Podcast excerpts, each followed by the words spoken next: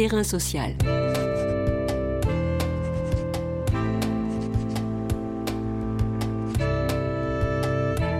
Alexandre Monin. Hugues Chevarin.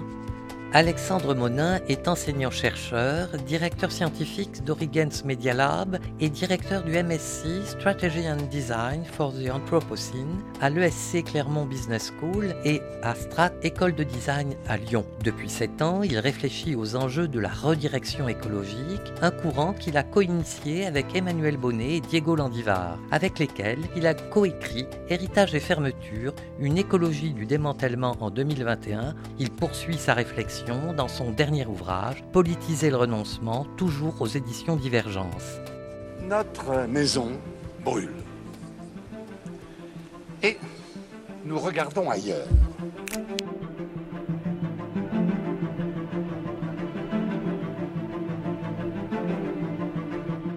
La Terre et l'humanité sont en péril. Notre maison ne fait pas que brûler et nous regardons toujours ailleurs. Pour paraphraser l'ancien président de la République, il s'y amoncelle aussi un lourd héritage. Nos pratiques, nos modes de vie, nos systèmes de production et de travail génèrent des déchets, des ruines dont nous ne pouvons faire l'économie. Le capitalisme doit-il seul s'en occuper au risque d'aggraver les conditions pour toute forme de vie? En quoi la notion de commun doit évoluer pour n'être pas que bucolique, comme le souligne notre invité? De quelle nature sont ces communs dits négatifs? Doit-on repenser de fond en comble les principes, les mécanismes sur lesquels repose notre maison commune? N'est-il pas temps de renoncer, d'adopter une culture du retrait, du démantèlement que prônent ces penseurs de la redirection écologique? Terrain social. Terrain social, aujourd'hui, vous propose donc de renoncer pour le bien commun. Bonjour Alexandre Monin. Bonjour. Je vous propose, pour débuter cet entretien, un incident l'explosion cette année de la fusée Starship de l'entreprise SpaceX dirigée par Elon Musk. Everything after clearing the tower was icing on the cake.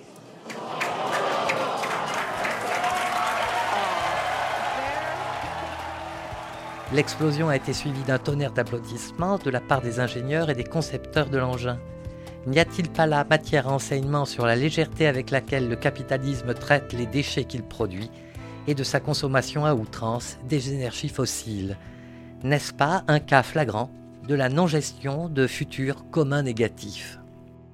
Oui, c'est un cas flagrant d'une certaine manière euh, de hors-sol, littéralement de, hors-sol, puisqu'on a affaire à des technologies euh, spatiales. C'est un cas intéressant parce que les, ingénieurs ont applaudi effectivement au moment de, l'explosion, et donc il montre bien que la question de la soutenabilité n'est pas vraiment, euh, vraiment pas prise en, considération, et que d'ailleurs un échec comme celui-ci ne remet pas du tout en cause le projet sous-jacent hein, derrière ces vols, et donc nous interroge et nous fait nous demander qu'est-ce qu'il faudrait pour véritablement pouvoir remettre en cause la trajectoire de non-viabilité euh, de technologies ou de projets comme celui-ci? En tout cas, on est très loin du compte. Là, ça se passe dans l'espace, mais l'espace n'est pas seul concerné. Euh, les grands fonds aussi sont, sont concernés. Est-ce que quand on parle de commun négatif, et on peut-être précisera ce que l'on entend exactement par cela, aussi une question d'échelle à prendre en compte?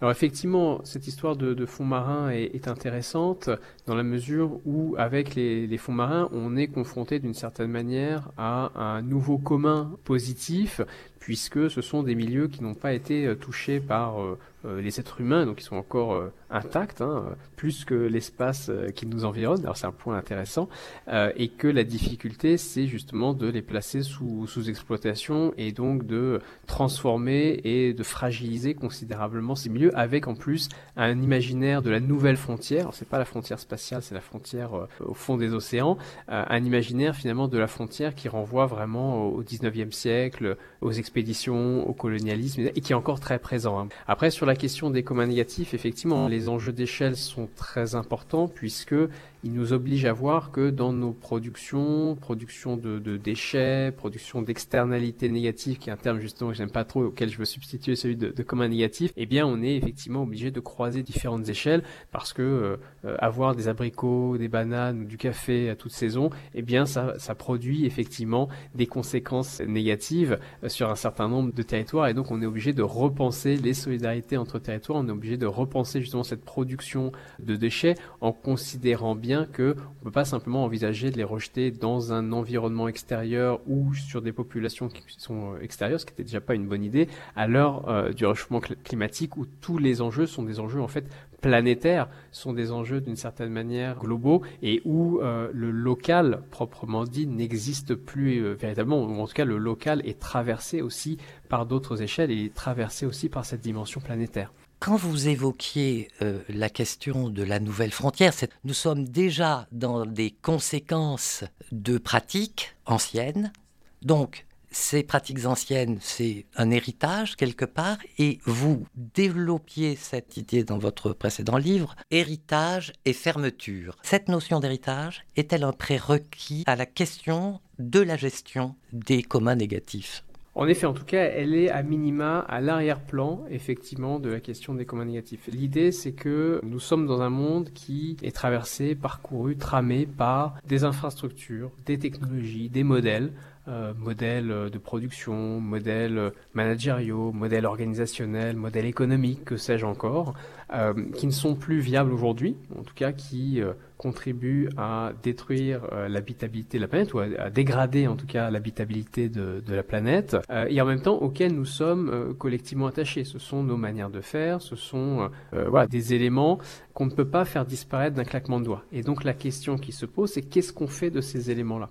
Qu'est-ce qu'on fait très concrètement, techniquement, politiquement de ces éléments-là? Même si ce sont des éléments avec lesquels, dans certains cas, on ne veut plus vivre, euh, où on veut vivre autrement, on veut les amoindrir, on veut les reléguer à d'autres dimensions. Aujourd'hui, euh, ils sont très prégnants, et donc on ne peut pas simplement les critiquer et espérer que de la seule critique, ils disparaissent. La critique ne fait pas disparaître euh, son objet, malheureusement peut-être, sinon le capitalisme aurait euh, déjà trépassé depuis bien longtemps. Et donc la question qui se pose, c'est comment est-ce qu'on hérite de ces réalités-là, y compris pour leur donner une autre trajectoire, et y compris dans certains cas pour les démanteler, pour ce que j'appelle moi les, les c'est-à-dire diminuer leur intensité euh, d'existence.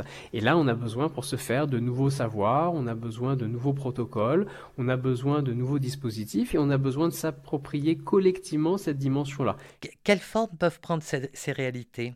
Dans certains cas, ces éléments vont être visibles comme des éléments problématiques. Ça peut être des résultats de destruction passée, et il y en a eu beaucoup. Donc ça peut être des mines, des mines à ciel ouvert, ça peut être aussi euh, euh, des centrales à charbon, dont on sait qu'il faut les transformer d'une certaine manière en, ruines et ne plus les exploiter. Mais ça peut être aussi des éléments qui sont encore en fonctionnement, qui sont encore des incarnations euh, de l'avenir ou de modèles qui sont censés fonctionner alors qu'en réalité, il ne fonctionne pas. Et donc, on peut penser notamment à l'exemple très contemporain des méga-bassines. On se dit, voilà, une, solution euh, pour l'adaptation au changement climatique qui est contesté. Et donc la question qui se pose, c'est de savoir si en réalité ce sont euh, peut-être des communs négatifs parce qu'ils sont en train de se multiplier un petit peu partout en France. Et donc il y a des collectifs qui essaient de s'en emparer, qui essaient de les politiser pour leur donner une autre trajectoire et d'une certaine manière les faire reconnaître en tant que, communs négatifs pour qu'on ne les multiplie pas, voire qu'on abandonne les euh, bassines existantes. Voilà, essayer de les caractériser en tant que communs négatifs pour leur donner une autre, une autre trajectoire. Alors on va creuser cette question des communs négatifs sous l'angle de la ruine, donc celle de nos pratiques économiques, industrielles, de nos modes de vie, des ruines dont personne ne souhaiterait peut-être s'occuper, et c'est peut-être là qu'intervient la question de la mise en commun, c'est-à-dire ne pas laisser à ceux, simplement à ceux qui l'ont produit, par exemple le capitalisme, mais euh, en donner la gestion à tous, afin que ce ne soient pas les seuls responsables qui s'en occupent. Oui, tout à fait. L'idée, c'est de repartir la notion de, commun pour envisager le, commun autrement. Le commun hein, proposé notamment par euh, Elinor Ostrom, ce sont des euh, réalités qui sont gérées collectivement par des collectifs qui se donnent des règles de gouvernance démocratique pour se faire. Mais les communs en général sont des communs que moi j'appelle parfois bucoliques, c'est-à-dire que des réalités positives dont il faut éviter l'accaparement et la destruction. Si on envisage qu'il y a d'autres réalités qui se multiplient et vont se multiplier à l'avenir, donc des réalités pas forcément extrêmement positive, des infrastructures en déshérence, des sols pollués, euh, que sais-je, et puis d'autres éléments, bah, des méga-bassines euh, ou de nouvelles technologies qui ne sont pas euh, viables, eh bien la question qui se pose, c'est effectivement comment est-ce qu'on se les réapproprie, qui se les réapproprie, et effectivement ne pas laisser seulement une expertise technocratique leur donner une trajectoire, décider de la trajectoire de ces entités-là, mais ne pas laisser non plus les populations qui éventuellement sont en but à ces réalités et aux problèmes qu'elles posent, eh bien s'en occuper. Donc par exemple des populations qui sont au contact, comme à Fukushima, des conséquences d'accidents euh, nucléaires et qui seraient condamnées finalement à s'occuper de ces réalités-là, qui serait plus une stratégie de, de résilience, alors que l'enjeu, ça va être de savoir comment est-ce qu'on élargit le public qui fait face à ces euh, réalités. C'est exactement ce qui est en train de se passer avec les, euh, les méga-bassines, où finalement on a des enquêtes qui sont menées pour montrer que partout en France, c'est une mauvaise idée euh, et je rentre pas dans la discussion, il faudrait rentrer dans l'enquête, mais c'est comme ça que ça se passe aujourd'hui. C'est une mauvaise idée que de développer ces stratégies d'adaptation, ou certains disent de maladaptation, et donc en produisant de l'expertise, on donne des raisons qui sont généralisables et qui font qu'on peut tendre à faire reconnaître ces éléments-là comme des comas négatifs auprès d'une population beaucoup plus large finalement que les populations qui sont directement confrontées. Si on laisse les populations qui sont confrontées uniquement se débrouiller, se dépatouiller des comas négatifs, on est dans des stratégies d'adaptation, de résilience, où finalement, voilà, euh, ce qui ne vous tue pas vous rend plus fort, ou alors il faut apprendre à vivre dans les ruines du capitalisme. Or, il y a un enjeu à montrer que ces ruines ne sont pas que les ruines des populations qui sont confrontées, qu'il y a d'autres populations ou, acteurs qui sont responsables justement euh, des systèmes qui induisent ce type de ruines-là et qui doivent aussi s'en occuper. Et donc il y a un enjeu à faire émerger de nouvelles formes, on va dire, de solidarité, y compris par la confrontation, hein, y compris par euh, parfois la, la, coercition, le rapport de force, euh, pour justement leur donner collectivement une autre, une autre trajectoire. Donc dans l'expertise, vous définissez quand même deux types de ruines, la ruine ruinée et les ruines ruineuses, en donnant peut-être un primat sur les secondes et pour quelles raisons? Alors effectivement, quand on fait une recherche autour de, l'Anthropocène, euh, on est confronté très vite à une esthétique de l'Anthropocène qui est une esthétique de la dévastation, de la ruine, qui est une esthétique d'ailleurs très ambiguë, hein, parce qu'on met fortement en valeur, on esthétise des, des, destructions, des vestiges de destruction passée, ce qui peut être assez euh, problématique politiquement, mais la notion de ruine est toujours problématique euh, poétiquement, que ce soit la ruine romantique, euh, la ruine nazie. Il y avait une théorie nazie des ruines, donc déjà ça nous met la puce à l'oreille, hein, que c'est pas du tout une, une, notion qui est, qui est neutre. Moi je m'inspire plutôt de Walter Benjamin pour essayer de repenser les ruines. Donc il y a ces ruines qui ressemblent à des ruines dont on hérite, et effectivement la question qui se pose c'est qu'est-ce qu'on en fait collectivement, des éléments dont personne ne veut, mais dont il va bien falloir s'occuper en termes de maintenance, euh, en termes éventuellement de régénération. Euh, voilà, la question se pose. Mais il y a aussi les ruines, donc effectivement, qui sont des ruines ruineuses, des ruines qui, à l'état de fonctionnement, nuisent à l'habitabilité euh, de la planète. Et donc là, la question se pose de les faire reconnaître en tant que ruines ruineuses et de savoir effectivement comment on transforme, on change leur trajectoire, et éventuellement pour les transformer en ruines ruinées. Donc euh, le, fait de désaffecter ces ruines ruineuses, d'arrêter de les employer, euh, de, que ce ne soit plus des ruines productrices, mais productrices évidemment de choses négatives, c'est déjà euh, une première phase pour les transformer en ruines ruineuses et juste en ruines ruinées, excusez-moi, et justement derrière envisager de savoir qu'est-ce qu'on en fait, comment on s'en occupe, comment on les maintient, parce qu'on ne va pas tout faire disparaître. on va hériter aussi justement de ces éléments-là. On va pas pouvoir simplement tout détruire pour tout reconstruire, ce qui ne produirait d'ailleurs que euh, du déchet euh, supplémentaire et ferait qu'on serait encore dans cette logique de destruction créatrice qui est la logique dominante aujourd'hui et depuis déjà un certain nombre de décennies. Dans la revue Social Terre en 2022, vous déclariez Il faut aborder le renoncement comme un point de départ en amont pour en faire un programme planifié, anticipé, décidé démocratiquement, car nous ne sommes pas collectivement d'accord sur ce quoi il faudra renoncer, y compris parmi les gens qui pensent que des arbitrages sont absolument nécessaires. Donc la question de politiser le renoncement est avant tout une question politique. Oui, c'est une question éminemment politique de savoir ce à quoi l'on renonce, ce que l'on maintient, et de prendre au sérieux cette perspective du renoncement au-delà euh, des slogans, dire bah, finalement on a un problème qui serait, je ne sais pas moi, la modernité, la technologie, la civilisation, euh, l'industrie, que sais-je, eh bien il faut renoncer à tout ça, mais euh, voilà, d'un coup d'un seul et puis à, à, grosse maille. Quand on rentre dans ces questions, on se rend compte que nous sommes collectivement attachés intimement et très diversement à ces éléments auxquels il va falloir renoncer, ces activités, ces infrastructures, ces modèles comme je l'évoquais tout à l'heure, et que donc c'est un travail très concret très pratique qu'il va falloir mener justement pour opérer ce, ce, renoncement et bien prendre en compte que ce renoncement ne doit pas fragiliser euh, des populations qui, qui, le sont déjà et qui le seront encore plus demain.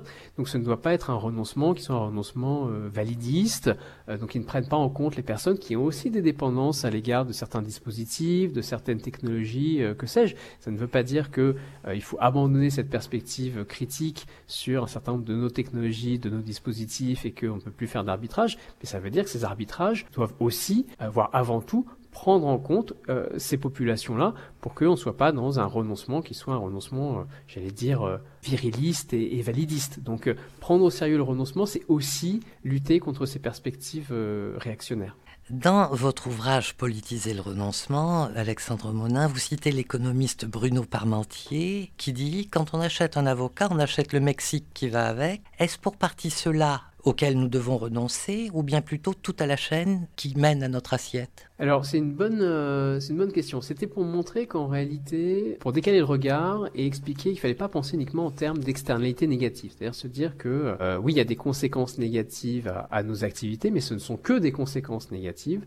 Et donc si on arrive à limiter ces conséquences négatives, tout va bien. Or avec euh, l'avocat, on voit bien qu'en fait il y a des ramifications qui sont nombreuses. Il y a tout un système politique, logistique, économique autour de ça, et que donc l'avocat se trouve pris là-dedans. Et donc quand on achète un avocat, ça crée justement, en termes d'échelle, en termes de solidarité, des solidarités avec ce système qui ne sont pas forcément les solidarités que nous souhaitons. Et donc tout l'enjeu, c'est de dire qu'il ne faut pas penser les problèmes en termes simplement de conséquences inattendues, mais de conditions. Il y a des conditions au fait de pouvoir vendre des avocats euh, en toute saison, de les importer du Mexique, etc., euh, etc. Et que donc ça veut dire détricoter non pas uniquement notre dépendance vis-à-vis de, de l'avocat, mais notre dépendance vis-à-vis d'un marché qui nécessite lui-même comme condition des éléments extraordinairement problématiques. Donc ça veut dire aussi les regarder et voir comment est-ce qu'on détricote ces éléments-là et comment est-ce qu'on fait pour ne pas les renforcer de par nos, choix euh, individuels mais surtout collectifs. Donc c'est le fait de dire aussi, je reviens à votre remarque euh, au début, que en achetant un avocat, nous sommes également confrontés à des échelles euh, qui sont des échelles euh, multiples et dont nous n'avons pas forcément conscience, ce qui est tout à fait normal d'ailleurs, hein, parce que c'est pas du tout évident d'avoir conscience finalement de, tous ces éléments qui sont euh, généralement cachés, mais qui sont les éléments qu'il va falloir poser sur la table pour ne pas les faire perdurer demain. Il faut donc savoir renoncer et cela s'organise. Pour ce faire, est-il nécessaire de créer des collectifs dans lesquels tout savoir sans hiérarchie, sans exclusive, ont leur place légitime Manque-t-il d'une culture de fermeture selon vos propres mots oui, je, pense effectivement que euh, un des enjeux, si on veut fermer, c'est pas uniquement un enjeu volontariste, c'est aussi que les dispositifs, les savoirs et les institutions de la fermeture font défaut. Et donc même des gens qui voudraient fermer un certain nombre d'activités, de pratiques, euh, d'infrastructures ou, ou, autres, eh bien n'ont pas les moyens de le faire. Donc il faut travailler à la fois sur les finalités, il faut aussi que l'intendance derrière et les moyens puissent euh, suivre. Or, aujourd'hui, très largement, on a un défaut euh, en la matière. Donc, on a besoin de bâtir une pédagogie, une culture des arts de la fermeture. Euh, et c'est un point, effectivement, je pense, stratégiquement, qui est absolument fondamental. Et je donne dans le livre quelques exemples euh, pour montrer que parfois on a comme ça des, des pans entiers qui sont en souffrance, des pans entiers qui sont négligés. Prends l'exemple notamment des résultats négatifs dans le champ scientifique. Avant qu'on mette en place des institutions qui ont permis de publier des résultats négatifs, c'était impossible. En science, il n'y avait que des résultats positifs, ou en tout cas que des résultats positifs qui avaient droit de citer. Et les résultats négatifs étaient vus comme des, échecs. Or, un résultat négatif peut tout à fait nous indiquer dans quelle direction ne pas aller. Et donc, si on n'a pas l'institution qui nous permet de valoriser un résultat négatif, eh bien, c'est en fait une sorte de, continent caché de la science qui n'apparaît pas, et, euh, et c'est évidemment éminemment dommageable. Et c'est éminemment dommageable si on veut porter une réflexion sur ce qu'il ne faut pas faire. Et je renvoie notamment à des études, notamment des études récentes dans le domaine des, sciences cognitives, qui n'est pas mon angle habituel, mais que je trouvais intéressant à mobiliser ici, et qui nous montre que nous avons collectivement, alors pour des raisons euh, cognitive, mais aussi culturelle et autres. Hein. Il n'y a pas de réductionnisme dans cette approche. Nous avons un biais qui nous conduit à voir le changement de manière additive et non pas soustractive. Quand on change quelque chose, quand on veut transformer une situation, on a tendance à ajouter quelque chose, ajouter des épicycles, ajouter de nouvelles innovations et non pas à opérer un retrait. Or, il faut qu'on apprenne justement à nous transformer par le retrait. Alors j'aimerais qu'on creuse peut-être euh, la question à hauteur de vie d'hommes ou de femmes, peu importe, de travailleurs, d'ouvriers, euh, la part que peuvent prendre les employés, les ouvriers dans le démantèlement de leur usine ou de leur, leur outil de travail avant simplement de les interrompre et de les foutre à la porte. Est-ce que, d'une manière eschatologique, par exemple, les religions ont pensé les fins dernières, le capitalisme, lui, ne pense pas sa fin Là, y a-t-il un défaut de, conception, dirais-je, euh, qui fait que euh, on n'arrive pas à intégrer euh, l'échelle humaine dans cette réflexion et dans cette pratique?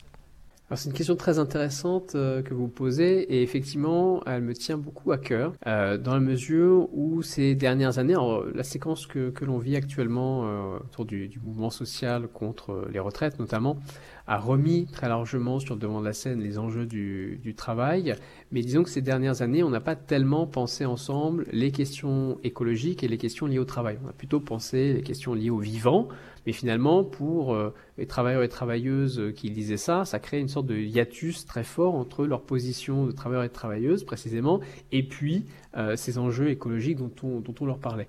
Or, il me semble, euh, pour ma part, que le travail est une dimension absolument fondamentale de la redirection écologique, donc, dans la mesure où on doit se poser et permettre en fait aux travailleurs et aux travailleuses de poser la question de ce que l'on va maintenir ou non au sein de leur activité, de faire en sorte que ces personnes soient les acteurs, les actrices en fait de ces renoncements, de ces réaffectations, plutôt que de les voir comme c'est d'usage, comme des actifs échoués. Vous savez, hein, les actifs échoués, c'est ceux dans quoi on va désinvestir, on va retirer ses billes pour les mettre ailleurs, c'est une notion d'économie, ce qui est intéressante, qui a aussi ses limites. Les travailleurs et travailleuses ne sont pas des actifs échoués, ce ne sont pas des personnes qui simplement manquent des bonnes compétences pour occuper les futurs emplois verts de, de demain, les fameux emplois verts de demain dont on ne sait pas exactement quels seront euh, et le nombre et la nature. Euh, non, c'est pas du tout comme ça qu'il faut euh, qu'il faut voir les choses, comme si ces personnes étaient sans arrêt en défaut finalement, hein, en défaut d'un marché du travail qui allait s'adapter euh, sans elles. En réalité, les travailleurs et travailleuses doivent et seront même, je dirais, les acteurs et actrices des transformations, des activités actuelles, des démantèlements qui doivent venir, ont les savoir-faire, les savoirs métiers, les savoirs aussi inconfortables, c'est-à-dire les savoirs de ce qui ne fonctionne pas dans une usine, dans une organisation, dans une entreprise, qu'il ne faut pas maintenir en priorité pour justement pouvoir opérer ces arbitrages et pour pouvoir, en repartant des réalités à disposition, des actifs au sein des organisations, se dire mais comment est-ce qu'on peut remobiliser ces actifs demain dans des formes, je pense, euh, euh, d'autogestion euh, écologisée? En tout cas, c'est vers ça qu'il faut tendre, ce qui suppose évidemment de changer la forme des organisations, de changer la forme et, le mode de gouvernance des entreprises. Mais je dirais que si la redirection écologique et la lutte pour la viabilité, les conditions de viabilité sur Terre passent par un changement de gouvernance des organisations, ça vaut le coup de mener cette lutte et de la mener justement en y impliquant celles et ceux qui peuvent se sentir éloignés de ces impératifs d'écologisation aujourd'hui, mais qui sont en fait au cœur véritablement de ces questions. Sans être moral, faut-il que la démarche, donc la redirection écologique, soit juste pour être acceptée Oui, c'est une nécessité euh, absolue, euh, de même que la, sobriété euh, a pour condition, je dirais, la lutte contre les inégalités, ce qui est d'ailleurs reconnu par, par le GIEC et par un certain nombre d'études en la matière, sans quoi c'est effectivement une recette pour la guerre civile. Eh bien, de la même manière, il faut absolument réintroduire des critères de justice lorsqu'on pose la question des arbitrages pour que ces arbitrages justement soient justes. Et donc la proposition que nous formulons au sein de la redirection écologique, c'est de faire en sorte que ces arbitrages respectent ou prennent en compte les attachements des personnes qui sont liées à des modalités de dépendance qu'on ne va pas pouvoir maintenir, des modalités de subsistance qu'on ne va pas pouvoir maintenir, et donc ils sont liés à des infrastructures, des activités dont la viabilité euh, est en question.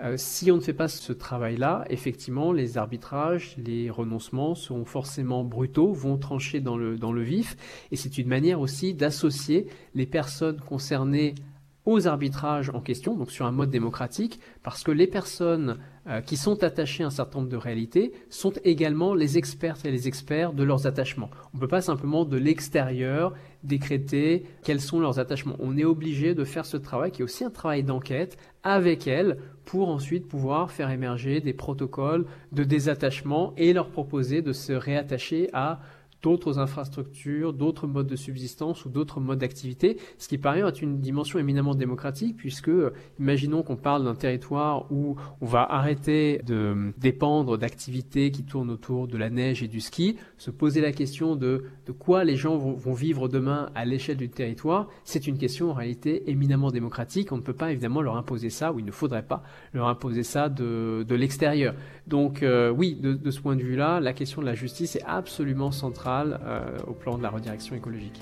Merci Alexandre Monin. Je rappelle que vous êtes enseignant-chercheur, directeur scientifique d'Origens Media Lab et directeur du MSc Strategy and Design for the Anthropocene à l'ESC Clermont Business School et à Strat École de Design à Lyon. Vous avez co-initié avec vos collègues Emmanuel Bonnet et Diego Landivar un courant de réflexion, la redirection écologique, vous poursuivez cette réflexion dans votre dernier ouvrage, Politiser le renoncement, aux éditions Divergence. Terrain social. Tous les podcasts du chantier sont à retrouver sur lechantier.radio et sur les plateformes d'écoute.